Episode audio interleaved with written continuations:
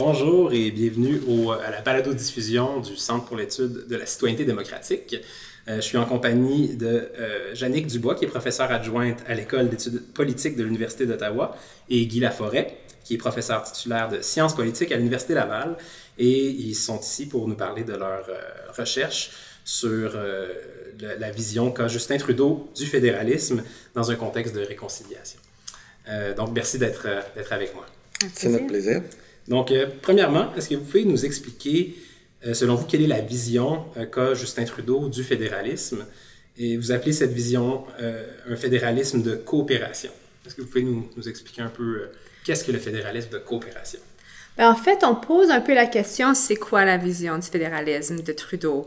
Et euh, je pense pas qu'on a la réponse juste parce qu'on essaie vraiment de voir c'est quoi qui informe cette vision. Et on voyait un peu deux tensions. D'un côté, on, entend un discours euh, que le premier ministre veut faire, euh, euh, veut favoriser le partenariat, la collaboration, la coopération avec les provinces.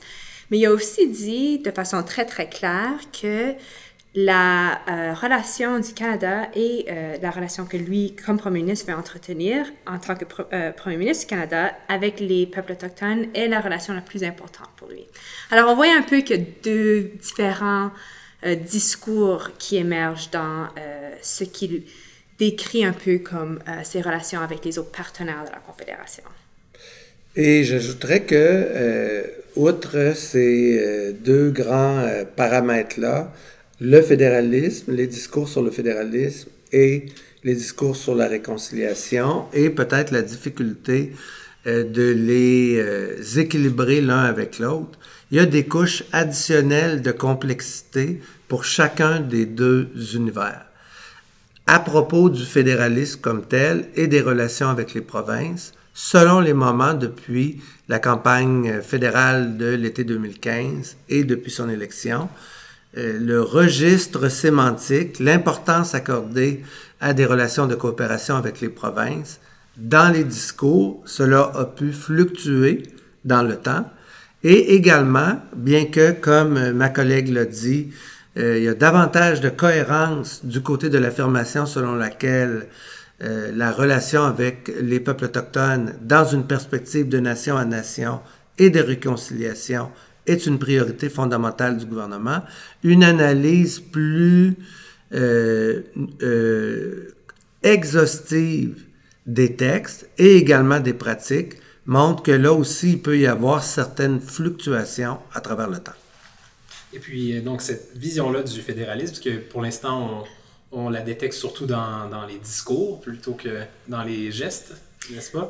Oui, on s'en tient au discours pour le moment. On est à la mi-mandat euh, du premier mandat du premier ministre. Alors, euh, on, s'en tient vraiment au discours lors de la campagne électorale, mais aussi depuis son accession au pouvoir.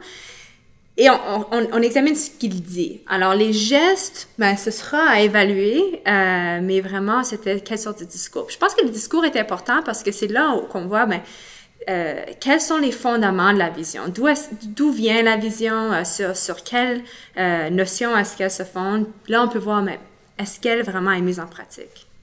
Et donc, cette approche-là, cette vision-là de, fédéralisme, de coopération, comment est-ce que ça se distingue par rapport à, aux prédécesseurs à Trudeau, notamment euh, Stephen Harper? Ben, je dirais que d'abord, la doctrine, nous on a parlé de fédéralisme de réconciliation. Notre intention, euh, très claire, euh, c'est de faire à propos du langage qui est employé par Justin Trudeau lorsqu'il parle de fédéralisme. Notre intention, c'est d'essayer de dire que dans le fond, c'est son maître mot, la réconciliation, plus que la coopération, de la même manière que euh, à, à, distance, on peut, je pense, euh, de façon assez consensuelle, dire que pour Stephen Harper, qui a gouverné le Canada de 2006 jusqu'à 2015, il y a un consensus sur le fait que c'est l'expression fédéralisme d'ouverture, en anglais soit Open Federalism ou Federalism of Openness. Ça, c'est l'expression qui a caractérisé son approche, l'expression maîtresse. Et ayant dit ça, avec un consensus là-dessus, là, on peut faire les nuances qui s'imposent à propos de l'évolution de la doctrine Et est-ce que M. Hopper l'a respecté euh, selon les différents mandats, les différentes périodes où il a été au pouvoir? Donc, sur cette base-là, on essaie de faire, même si c'est beaucoup plus tôt euh, dans le cas de M. Trudeau, parce qu'il n'est au pouvoir euh, que depuis la fin octobre 2015. Donc, on veut essayer de, de cerner, d'imposer un certain langage autour de la réconciliation qu'on peut voir comme une forme, donc un fédéralisme de réconciliation, c'est une des formes que peut prendre le fédéralisme de coopération, lequel a une vieille histoire au Canada.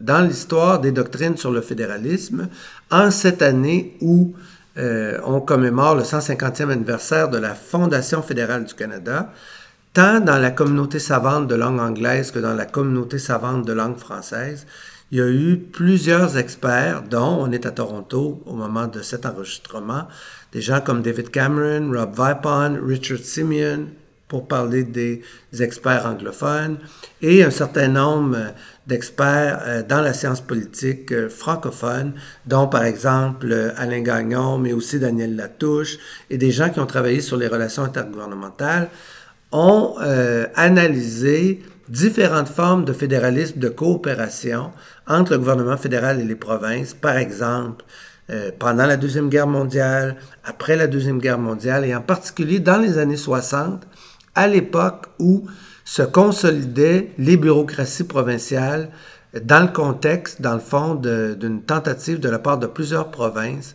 de faire un peu ce que le Québec faisait au temps de la Révolution tranquille. Donc, l'expression fédéralisme de coopération dans la littérature est euh, chargée. Elle a pu prendre différents sens et nous plaçons l'expression fédéralisme de réconciliation comme une des possibilités euh, dans l'évolution complexe d'une approche coopérative entre le gouvernement fédéral et ses partenaires. Et une des choses qui est intéressante à noter, c'est quand on retourne dans l'histoire, puis on, voit comment les premiers ministres, les 23 premiers ministres, ils ont tous adopté des différentes doctrines de fédéralisme, puis on ne les a pas nommés euh, pour chaque premier ministre, mais euh, on sait qu'il y a des tendances. Et euh, dans l'évolution de ces tendances, on voit euh, souvent une quête d'un objectif collectif. Et euh, ce, cet objectif collectif, souvent, c'est l'unité ou quelque chose de solidarité, un élément de solidarité. Mais il y a aussi un désir de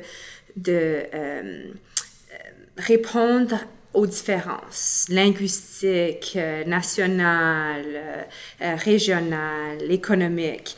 Et chaque premier ministre négocie un peu euh, cet équilibre entre reconnaître les différences, les besoins, les particularités et aussi euh, euh, pouvoir atteindre des objectifs collectifs, nationaux, alors là, on voit dans la vision de Trudeau que cette dynamique se joue et puis on, pense qu'elle se joue vraiment un peu différemment, au moins au niveau du discours.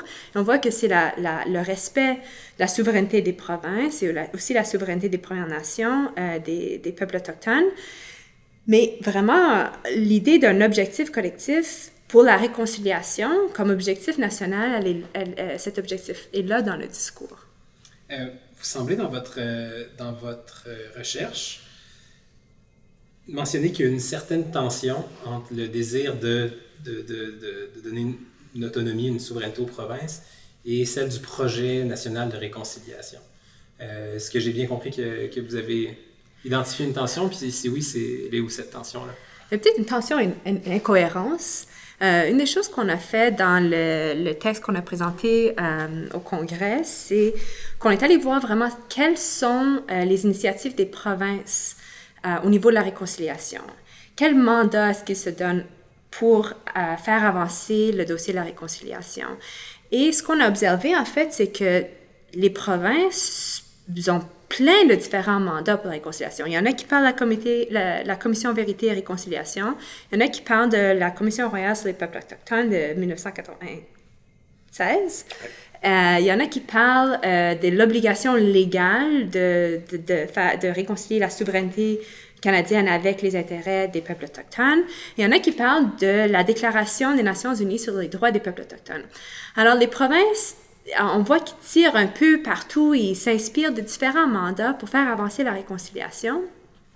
Et là, le premier ministre euh, et le, gouvernement fédéral, de façon plus, générale, euh, évoquent l'ensemble de ces obligations, les Nations Unies, la, la, relation nation à nation de la Commission royale. Alors, on voit un peu euh, que les provinces, ben, si on les laisse faire, ben, si on les laisse faire, si les provinces se donnent des mandats qui leur sont propres, ben, c'est pas nécessairement le même mandat que, euh, que le, gouvernement fédéral va, va donner euh, à, à, son niveau. Alors, il y, a, là une tension, mais il y a aussi une autre tension. C'est-à-dire, si on veut vraiment respecter les provinces, euh, les provinces peuvent, peuvent euh, développer des politiques comme ils veulent euh, dans leur champ de compétences. Mais dans l'absence d'une politique nationale sur la réconciliation, mais les provinces vont peut-être continuer à, à, cheminer euh, de façon individuelle. Mais c'est pas clair si euh, ce respect des différences va permettre le premier ministre d'atteindre cet objectif collectif de réconciliation.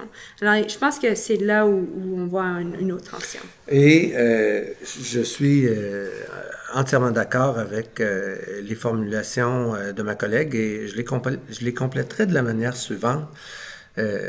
Et nous, on reconnaît qu'on est à une étape intermédiaire de notre réflexion. Souvent d'ailleurs, les présentations comme celles que des universitaires, soit en sciences politiques ou dans d'autres disciplines, font à un congrès comme le congrès des sciences humaines et sociales, en, toute modestie, à nos collègues. On présente une réflexion dans une étape intermédiaire. On peut bénéficier des commentaires critiques qui nous sont faits et de nous-mêmes, de l'approfondissement de, de notre propre réflexivité. Donc, on sait qu'on est à un chemin intermédiaire sur la, l'atteinte d'une certaine euh, exhaustivité dans notre travail. Donc, en gros, de ce point de vue-là, euh, on voit bien que ce qui n'est pas encore clair, exemple, euh, quand le gouvernement de M. Justin Trudeau dit, OK, on va collaborer substantiellement avec les provinces. Alors, exemple, on peut dire, jusqu'à présent, il y a eu, je prends deux, deux cas, les négociations avec les provinces sur les changements climatiques et sur l'environnement, où là, il y a vraiment eu une approche, OK, on peut définir une, euh, dans un domaine où clairement il y a la, la co-souveraineté des deux parties, mais le gouvernement fédéral peut dire, nous, on veut être la voie d'une approche pan-canadienne, mais cette approche-là, nous allons, nous n'allons pas l'imposer, nous allons la négocier avec nos partenaires. Ça devient une approche pan-canadienne, euh, ou appuyer sur sa partie de la souveraineté, le gouvernement fédéral parle pour lui-même, mais il le fait euh, après avoir négocié avec ses partenaires. Ça, c'est jusqu'à présent, et c'était une amélioration substantielle par rapport à la décennie euh, de l'approche de M. Harper, malgré le langage fédéralisme d'ouverture dans son cas. Vers la fin, dans les 4-5 dernières années, il y avait beaucoup d'unilatéralisme. Sur les changements climatiques et l'environnement, euh, Justin Trudeau a fait trois rencontres formelles avec les dirigeants des provinces et des territoires et ils sont parvenus à définir une approche pan-canadienne relativement consensuelle. Ça, c'est euh, une voie. L'autre voie, c'est les accords sur la santé. Donc, euh, en 2004, il y avait eu des accords sur la santé négociés par le gouvernement fédéral de Paul Martin avec les provinces. Et euh, ces accords-là arrivaient à terme.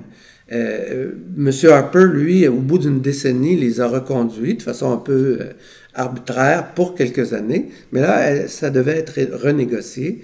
Et l'approche, finalement, qui a prévalu est celle, non pas d'une approche pan-canadienne négociée, mais bien de discussions bilatérales du gouvernement fédéral avec chacun de ses partenaires, dans un contexte où il a le gros bout du bâton et où finalement il a imposé l'essentiel de ses priorités.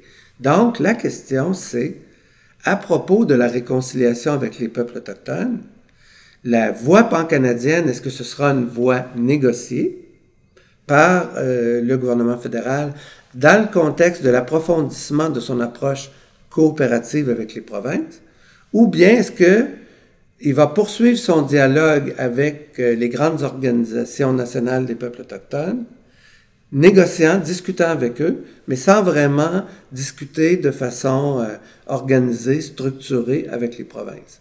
Le type de réconciliation euh, qui va être le résultat de l'adoption de l'un ou l'autre de ces processus-là n'est pas le même.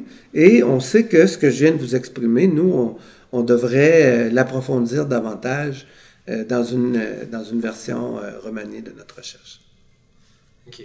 Parfait. Au niveau des, obstacles qui vont, qui vont nécessairement être rencontrés dans, le projet de réconciliation, surtout en ce qui concerne d'intégrer les provinces et d'avoir un, bon rapport de négociation avec, les provinces, justement, quels sont les obstacles qu'on peut s'attendre qui vont être les plus importants? Ouf. Mais je pense qu'il y a des obstacles à plusieurs niveaux. Au niveau politique, euh, je pense que on, l'histoire nous a, bien montré qu'avec un leadership fort, euh, les, euh, la coopération est plus facile. Dans le sens où est-ce que c'est vraiment une priorité pour le premier ministre? Est-ce que est-ce qu'il s'implique dans dans les processus. Euh, est-ce que, par exemple, dans le cas de l'environnement que euh, euh Guy Laforêt euh, a mentionné, mais il a dit que c'est un enjeu qui le tenait à cœur, il était impliqué, il était là, il a parlé au ministre. si c'est vraiment un engagement de sa part, ce sera probablement plus facile d'avoir des conversations. Alors, je pense qu'il y a un signal au niveau du leadership qui va va démontrer la facilité ou euh, la difficulté de faire avancer euh, le dossier. Mais euh, il y a, je pense qu'il y a aussi lié à la question de leadership, c'est quelle est la vision? quels sont les objectifs? Nous, on a parlé dans notre recherche de, des mandats de réconciliation qui émanent de différents endroits, dont la Commission Vérité et Réconciliation, dont la, la Commission royale sur les peuples autochtones, dont la Cour suprême, etc. Sans vision, sans mandat, sans définition, ce sera très difficile pour les différents partis de cheminer ensemble vers un objectif. La réconciliation, c'est un, c'est un objectif euh, qui peut euh, englober plusieurs choses. Qu'est-ce que ça veut dire pour le Canada? Euh, de, le définir ou de laisser le, ou que le gouvernement fédéral le définisse, c'est non plus l'objectif, c'est que est-ce qu'il y a une définition de quelle sorte d'objectif national euh, les partenaires de la Confédération? Là-dedans, j'inclus non seulement les provinces et le gouvernement fédéral, mais euh, les peuples autochtones qui sont partenaires de la Confédération. Quelle sorte d'objectif? Comment est-ce qu'ils veulent le définir?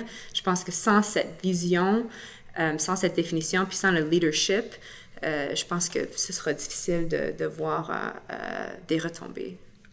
Peut-être trois remarques complémentaires.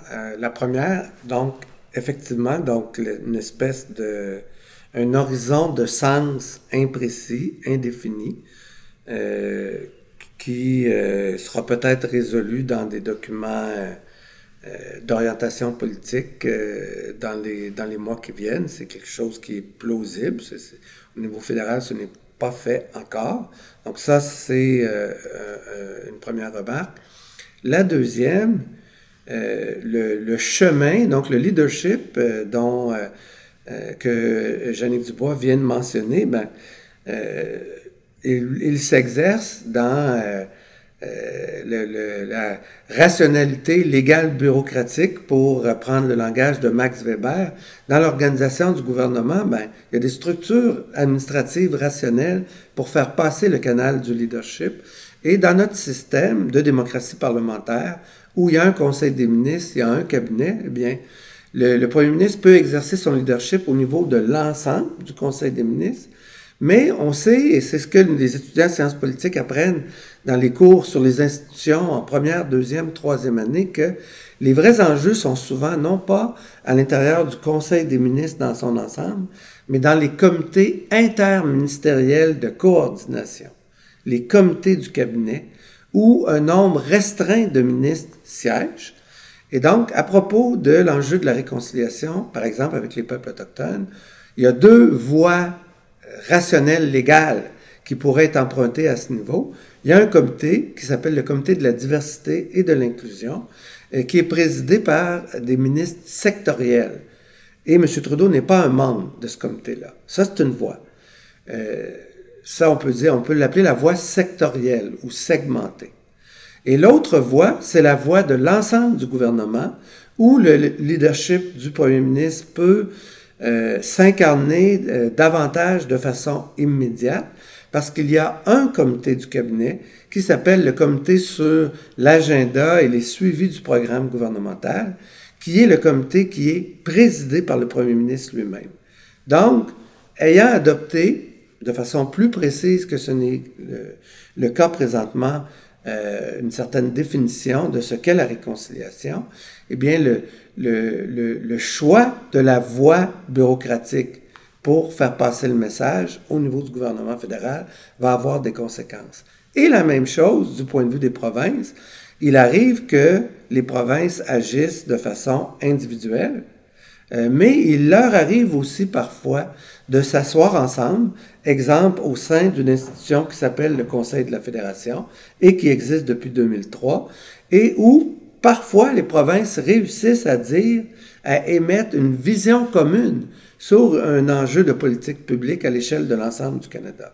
Jusqu'à présent, à propos de la réconciliation avec les peuples autochtones, les provinces, dans leur instrument bureaucratique collectif, le Conseil de la Fédération, ne se sont pas encore prononcées. Mais il n'est pas interdit de penser qu'elles pourraient le souhaiter euh, dans un avenir euh, de court ou de moyen terme. Vous avez mentionné euh, tantôt que certaines provinces ont des programmes, des fois intégrés à, d'autres programmes ou à d'autres politiques. Est-ce que, est que vous pourriez nous en expliquer un peu les, détails? Alors, on a fait un inventaire des initiatives de toutes les provinces, de toutes les provinces, et, en fait, ce qu'on a remarqué, c'est qu'il y a beaucoup de changements. Euh, il y a beaucoup de choses qui sont en développement. Alors, quand on regarde en Ontario, on est situé en ce moment, au moment de cette entrevue, le gouvernement provincial a adopté un plan politique en réponse à la Commission de vérité et réconciliation qui implique des initiatives non seulement pour un département d'affaires euh, autochtones, mais pour l'ensemble du gouvernement. Alors, ce genre de politique, c'est un document de vision, mais c'est aussi une réponse. on voit qu'il y a une initiative, on, sait un peu où l'Ontario s'en va, au moins au niveau du discours politique. Si ces choses-là sont mises en place, on n'a pas encore évalué. Euh, la même chose en, Alberta, on voit que c'est une priorité politique. Euh, c'était mentionné dans le discours du trône en dernière ligne, mais quand même, ça fait partie du discours du trône. Mm. Alors, il y, a, il y, a, différentes initiatives qui se passent dans les provinces. Dans certaines provinces, la majorité des provinces, on entend, on entend très peu au sujet de la réconciliation. Euh, la relation avec les peuples autochtones est euh, décidément, au point de vue des documents qui sont disponibles, perçue au point de vue légal, des obligations de consultation. Euh, les gouvernements ont mis des efforts pour mettre en place des processus pour assurer qu'ils répondent à leurs obligations légales, mais aller au discours de ces obligations-là, on ne voit pas encore beaucoup de mouvements. Mais ça ne veut pas dire que c'est pas en chemin. Euh, quand on pense que la Commission de vérité et réconciliation a émis ses appels à l'action il y a quand même euh, peu longtemps, ça prend un peu de temps pour euh, développer des politiques publiques. Alors, c'est très possible que si on était en train d'avoir cette conversation au congrès 2018 à Regina, ce serait une différente conversation. On aurait différentes, différents documents au niveau des provinces et peut-être, qui sait, au niveau fédéral, qui présente une vision, qui présente une réponse aux différents mandats de réconciliation qui existent et euh, peut-être aussi qu'ils ont un plan politique pour euh, mettre en place euh, ces objectifs. Peut-être en nous rapprochant lentement mais sûrement vers, vers la conclusion de notre entretien, quand on, construit euh, une réflexion semblable et vient le moment où on, commence à publier, à présenter les choses, on, acquiert une distance critique par rapport à notre propre travail. Et donc, moi, je dirais, euh, bien sûr, en étant un peu euh, biaisé pour l'exprimer, puisque c'est quelque chose que Jeannick Dubois et moi avons fait ensemble, c'est qu'il y a dans la littérature deux univers qui sont un peu isolés, qui sont, exemple, dans la théorie ou dans la littérature sur le fédéralisme, un une réflexion sur les relations entre le gouvernement fédéral et les provinces, qui peut prendre différentes colorations avec le temps, plus ou moins de, coopération, etc., euh, et qui peuvent varier d'une communauté linguistique à l'autre. Et de l'autre, il y a euh, un champ de recherche important autour de tout ce qui touche la réconciliation avec les peuples autochtones, et en particulier la relation entre le gouvernement fédéral euh, lequel est juridiquement le fiduciaire euh, exerce des responsabilités de fiduciaire à l'égard des peuples autochtones au Canada. Donc, ces deux univers-là, dans la recherche, dans la littérature, fonctionnent la plupart du temps de façon séparée, de façon autonome. Et nous, on a essayé, à, travers une recherche euh, euh, modeste, en cours d'amélioration, on a essayé de créer une passerelle entre ces deux littératures-là.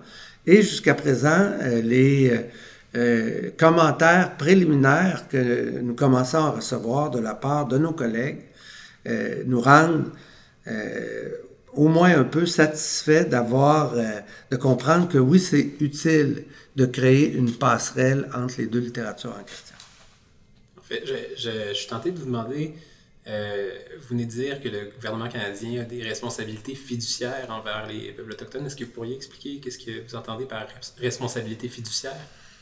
Ben, la, euh, la, Cour suprême a, déclaré les, relations de fiduciarité entre le gouvernement fédéral et les peuples autochtones, mais il y a un jugement euh, en 2016 à la Daniels aussi qui a confirmé que c'est pas juste le gouvernement fédéral, ça c'était dans le cas des métis et des, euh, autochtones sans statut, des Indiens sans statut, euh, mais on sait que les relations fiduciaires s'étendent aux, Premières Nations, elles s'étendent aussi aux métis, aux Inuits. Mais euh, c'est pas juste le gouvernement fédéral. Les provinces ont des obligations aussi à jouer, euh, mais la majorité du temps, on, se tourne vers le gouvernement fédéral pour savoir mais, quelles sont les responsabilités vis-à-vis des peuples autochtones. Alors, il y a une responsabilité légale de fiduciarité, mais euh, les obligations de réconciliation vont au-delà de, je pense, de cette discussion-là. D'ailleurs, établir les passerelles, euh, nous-mêmes, euh, en tant que co-auteurs de cette recherche-là, euh, il y a des sous-champs dans lesquels on est davantage en compréhension de l'exhaustivité de la littérature. Euh, donc moi, je viens davantage du monde euh, des approches plus traditionnelles sur le fédéralisme, euh, dans l'étude des relations, exemple, entre le gouvernement fédéral et les provinces.